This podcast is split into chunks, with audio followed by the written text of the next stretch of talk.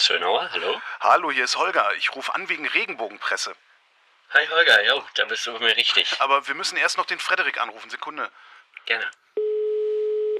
Frederik von Castell, hallo. Hallo Frederik, hier sind Mats und Holger wegen Regenbogenpresse. Ah, Mats und Holger, hi. Hi Frederik. Ihr habt mal wieder die Regenbogenpresse analysiert. Äh, Was genau habt ihr euch angeguckt diesmal? Wir haben uns alle Cover der letzten eineinhalb Jahre angeguckt. Das waren fast 1600 Cover. Die haben wir alle gesammelt und analysiert, wer da drauf war, was da drauf stand, ähm, welche Begriffe da zu lesen waren, ob die eher positiv oder negativ waren. Also wir haben uns alle Cover mal ganz genau angeschaut. 1600 Cover, wie viele Zeitschriften, also wie viele Einzeltitel äh, sind das? Das sind 20 äh, Hefte. Ähm, das sind alle wöchentlich erscheinenden Klatschblätter und äh, davon eineinhalb Jahre. Wa wa wa Entschuldigung, aber was soll das? Warum macht ihr sowas? Die Frage Das kommt eigentlich viel später auf meinem Manuskript, aber mein Gott.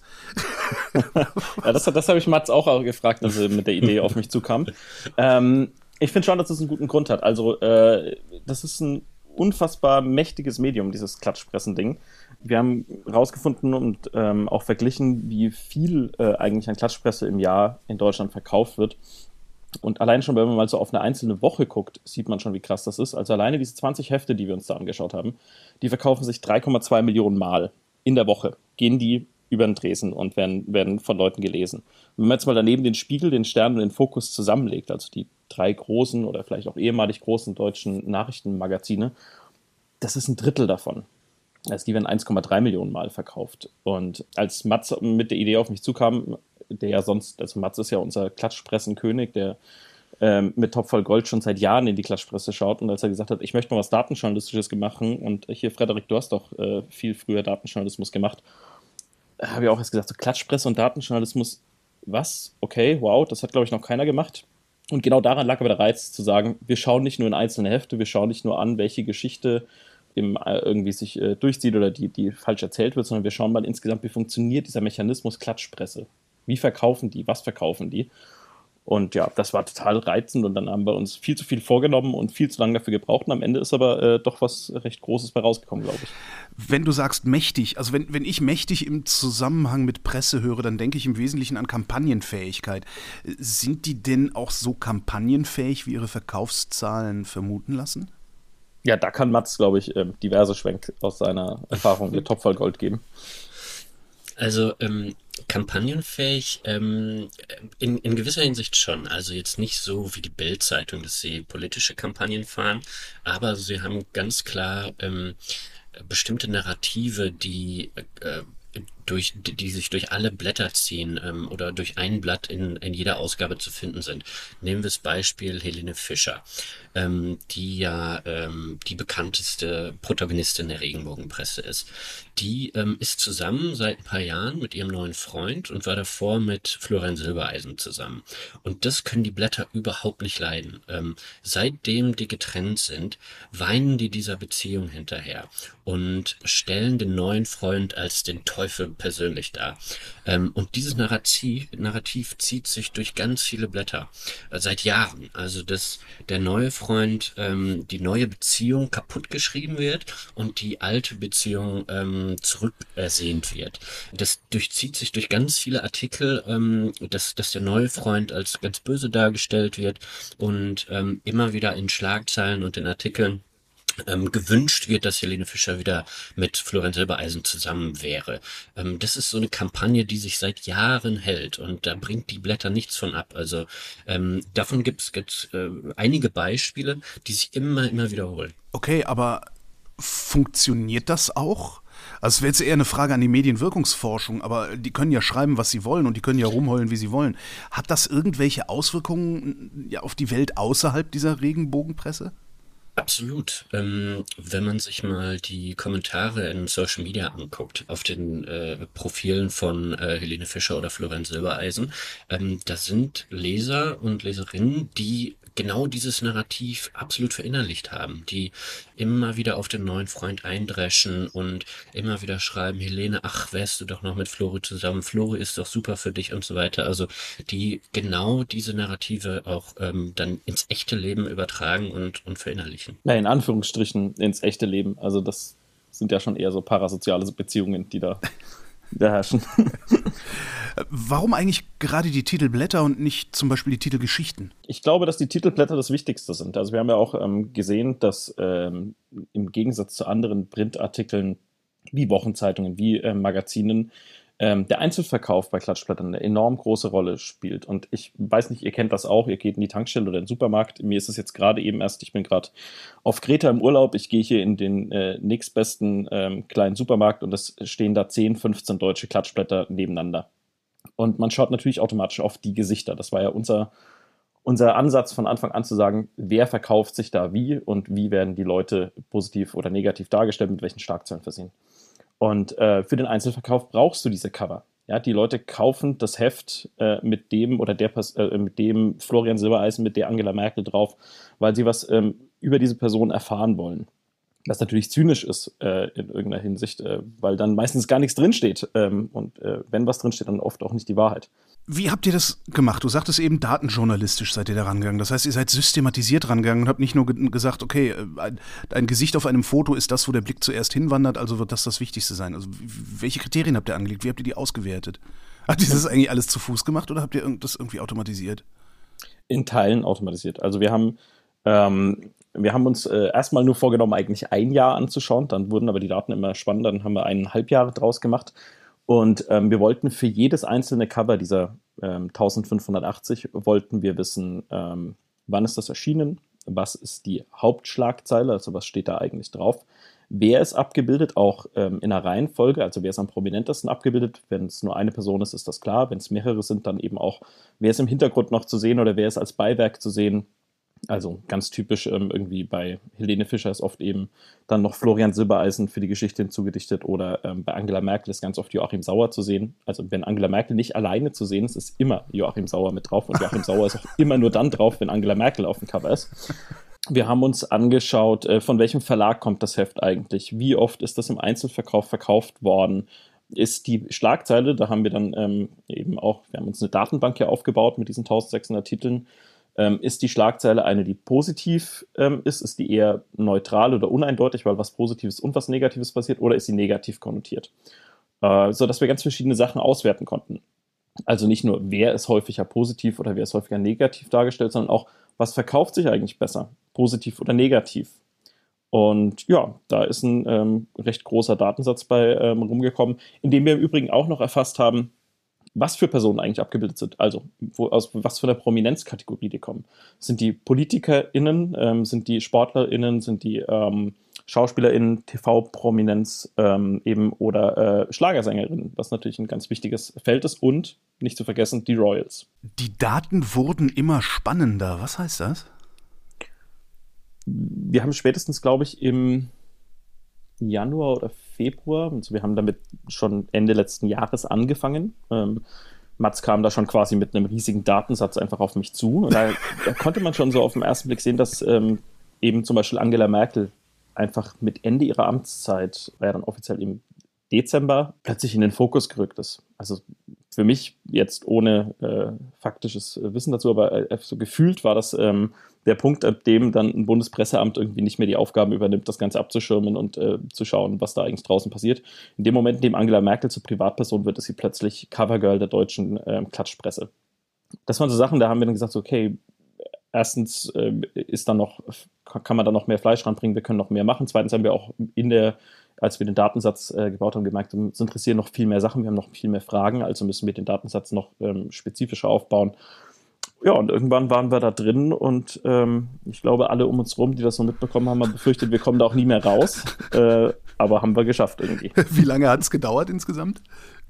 Mats, wie lange haben wir dran gearbeitet?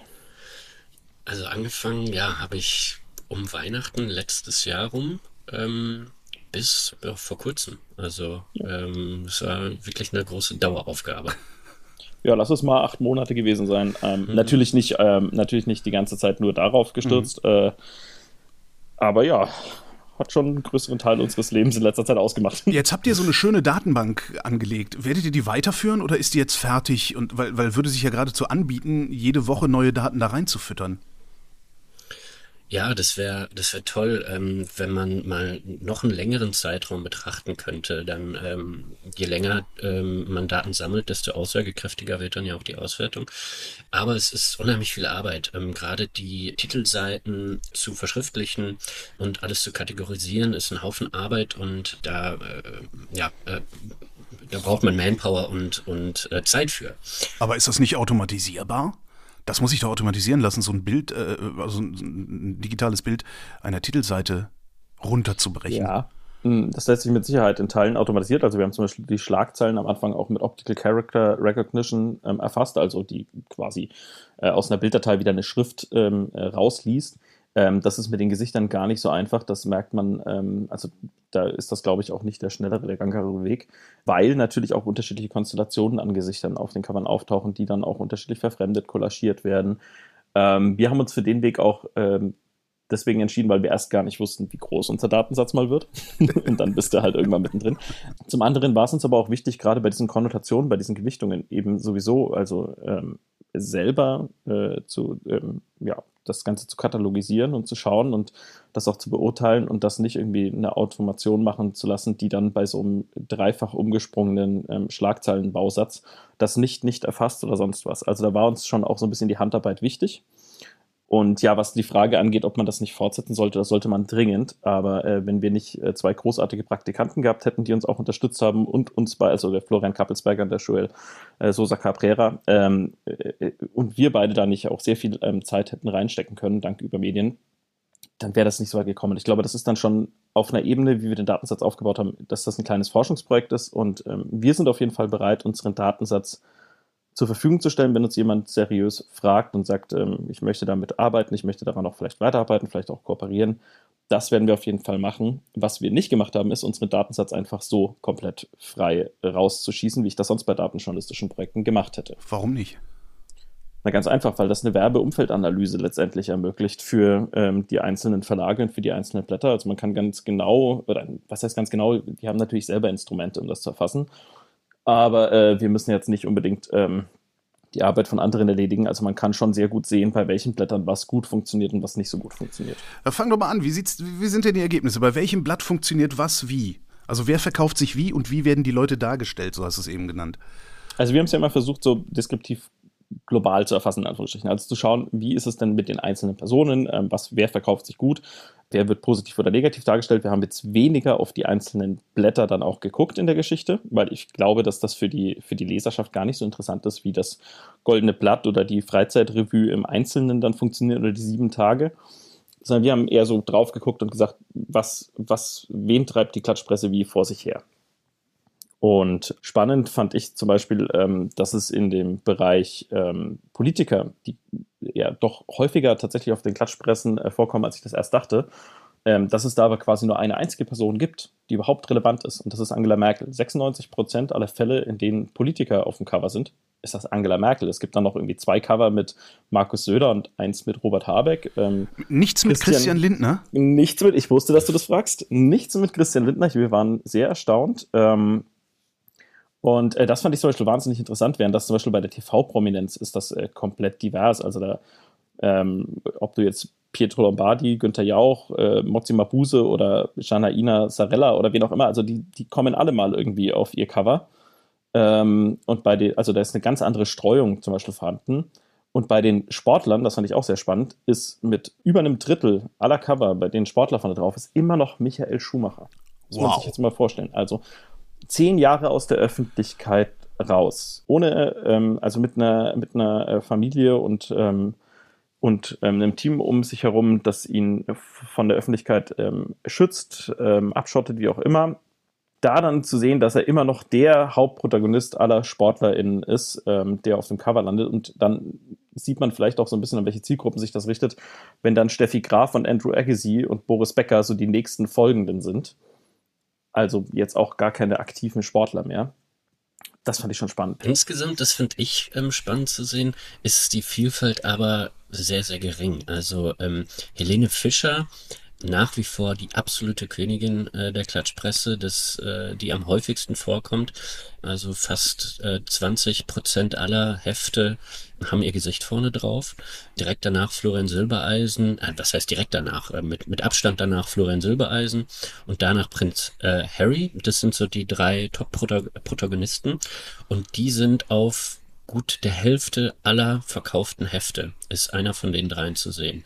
Das fand ich interessant zu sehen. Ähm, also ich merke das natürlich in meiner ähm, täglichen Arbeit. Ähm, ich gehe ja jede Woche die Blätter durch. Da sehe ich schon, wer da häufig vorkommt. Aber dass die so häufig zu sehen sind, ähm, das mal in Daten zu sehen, das fand ich schon sehr spannend. Eine große Überraschung für mich war Ruri Gislason der ähm, ehemalige isländische Fußballspieler, der der größte Neuaufsteiger ist ähm, in den letzten Monaten, weil der teilgenommen hat bei Let's Dance, dieser RTL Tanzshow. Ähm, und da ist er irgendwie in, in diese Boulevardschiene gerutscht, ähm, so dass er auch sehr häufig auf der Regenbogenpresse zu sehen ist, was mich sehr überrascht hat. Wie rutscht man in diese Boulevardschiene? Also wa warum ist Lindner mit seiner äh, komischen Hochzeit da auf Sylt, äh, wo sie fürchterlich getrommelt haben über, über die Springer-Medien, warum ist der nicht in die Boulevardschiene gerutscht? Was denkt ihr? Ich glaube, das ist schon zu politisch. Also wenn Angela Merkel vorkommt, dann kommt die ja auch nicht mit politischen Themen vor, sondern immer oder fast immer nur mit ihrer Ehe. Das sind ähm, äh, und, und klar, bei Lindner ähm, äh, spielt, äh, spielen persönliche Beziehungen auch eine Rolle, aber das hat alles immer noch so einen politischen Beigeschmack, der den Blättern schon zu viel ist, glaube ich. Also die wollen möglichst viel menschliche ähm, Dramen oder Herzschmerzgeschichten ohne Aktualität ähm, ohne politischen Beigeschmack ähm, erzählen, weil der am einfachsten zu verdauen ist für ähm, die Leserin. Zum Schluss habt ihr noch ein Rezept abgeleitet, um das ideale Titelbild zu machen. Wie lautet das? äh, ja, das ist das äh, Titelblatt der Topfzeit-Revue. Da haben wir aus den Daten rausgelesen, wie man eigentlich ein gutes Cover machen könnte. Natürlich müssen Helene und äh, Angela Merkel vorne drauf sein, ähm, am besten auch noch Rui Gislason, der Neueinsteiger, die Queen, Michael Schumacher, ähm, die haben wir alle untergebracht. Ähm, und dann haben wir ähm, uns die ähm, Begriffe angeschaut, die gerne benutzt werden auf den Blättern. Vor allem die Koppelbegriffe. Also die paaren natürlich gerne ähm, Begriffe wie äh, Drama, ähm, Liebe und Glück. Ähm, und äh, daraus haben wir Schlagzeilen gemacht wie äh, Glückshölle. Äh, ihr Ehenotarzt ist ein Psychobaby. Schön auch Babylüge mit 96. Camilla und Flori, Liebesalkohol, Eifersuchtssensation führt zu Dramakiller. Ja, aber das liest du jetzt so vor und sagst, das ist lustig, aber wenn man sich so manche Cover, und wir haben uns davon einige angeschaut, anschaut, dann denkt man wirklich, es sind, die Begriffe sind miteinander, äh, die sind einfach gewürfelt gefühlt. Trotzdem sieht man schon auch, dass es so ein paar Koppelbegriffe gibt, die kommen immer wieder vor. Also ähm, äh, das Babyglück, das Eheaus, das Ehedrama, das sind so die, die absoluten ähm, äh, Dauerrunner, die gehen immer ganz spannend fand ich, dass das Wort Familie, das wird ähm, gleich häufig gekoppelt mit Drama, äh, mit Tragödie und aber auch mit Glück. Also es wird auch wirklich schön durcheinander gewürfelt und das gilt auch für so Begriffe wie, wie Liebe und so. Das kann man sich alles bei uns ähm, im Artikel auch anschauen, kann die auch einzeln filtern, kann sich die häufigsten Begriffe anschauen und schauen, mit was die eigentlich so gekoppelt werden. Und da kommen schon teilweise sehr absurde Sachen raus. Aber es ist schon immer sehr überraschend, wenn man dann sich wieder aus dem Datensatz zurück auf die einzelnen Cover ähm, zurückgeht, weil man nimmt das ja alles sehr ernst. Man, man, äh, wir haben das ja alles sehr seriös und, und, und sauber gearbeitet und haben dann unsere Auswertung gemacht und waren immer wieder erstaunt über unsere Ergebnisse. Und dann gehen wir irgendwann wieder zurück und sagen, wo war jetzt eigentlich dieses Babywunder mit der Hölle in der Schlagzeile? Und schauen uns dann wieder das einzelne Cover an und denken, es gibt's ja gar nicht. Also letztendlich haben wir, glaube ich, da einen seriöseren Anteil irgendwie zur Klatschpresse beigetragen, als die einzelnen Hefte das äh, getan haben. Also zwei Dinge äh, fand ich äh, wirklich, also zwei Dinge fand ich für mich persönlich besonders catchy. Äh, die Topfzeit-Revue Ausgabe 1 erscheint an meinem Geburtstag. Ähm, uh. Und ganz oben äh, sind traumhafte Rezepte, 8000 Ideen mit Hack. Da hattet ihr mich eigentlich schon, aber die habt ihr gar nicht, die Ideen, ne?